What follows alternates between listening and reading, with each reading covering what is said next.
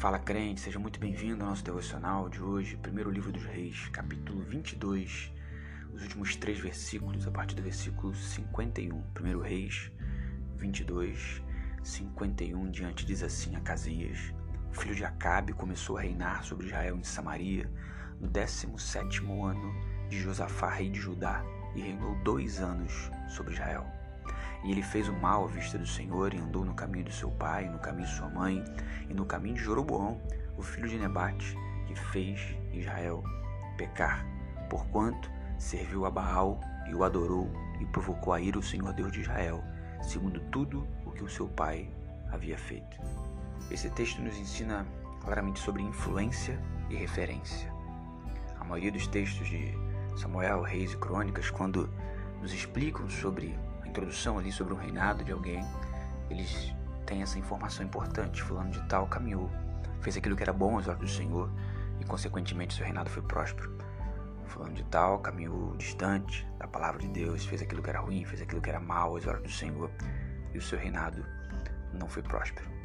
Essa relação de influência, relação de interferência, relação de referência fica muito clara nesse, nesses últimos três versículos, quando Acasias filho de Acabe começa a reinar ali em Samaria.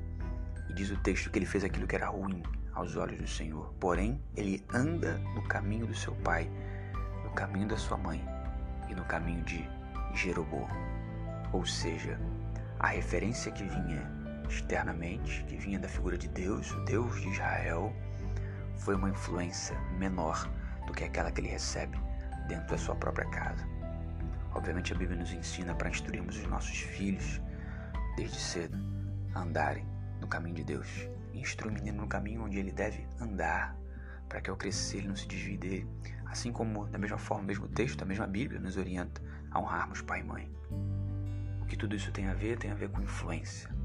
Somos influenciados o tempo todo, influenciamos outras pessoas e certamente uma das pessoas, uma das fontes que mais nos influenciam quando nós caminhamos perto, quando nós ainda os temos, né, é, junto da gente, é a figura do pai e da mãe.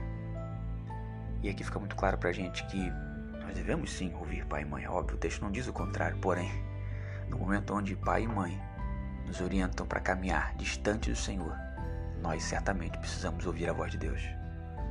Temos aqui um caminho de dor e sofrimento na vida de Acasias. O reinado curto, uma morte dolorosa, porque ele anda segundo aquilo que o pai havia feito, mas não o Senhor Deus de Israel, e sim o seu próprio pai. Ele caminha de acordo com a vontade recebida pela sua família, com a influência dada pela sua família. Quem tem te influenciado? Quem tem sido ou quais têm sido as suas principais referências no mundo de hoje? Isso não é apenas dentro de igreja, não. No seu mundo aí empresarial, no mundo dos negócios. Quando você olha e fala assim, eu quero ser igual fulano de tal, ou fulano de tal me influencia muito, eu leio tudo que fulano de tal escreve, tudo que ele diz, tudo que ele fala, eu me oriento por aqui. A Bíblia nos alerta para darmos atenção às nossas referências, darmos atenção a quem tem nos influenciado. E a palavra garante para nós que ele fez aquilo que era mal à vista do Senhor, mesmo andando no caminho de seus pais.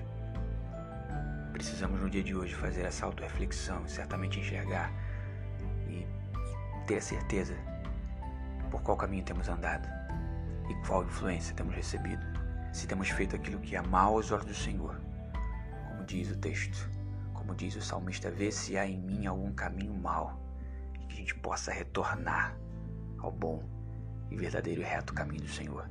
Que essa poderosa palavra nos instrua, nos oriente, não a andarmos distante de pai e mãe, não a ignorá-los, mas sim a ouvir o que o Espírito diz às igrejas ouvir a voz suave, sublime e poderosa de Deus, para que caminhemos conforme essa vontade dele que é boa, perfeita e agradável. Amém.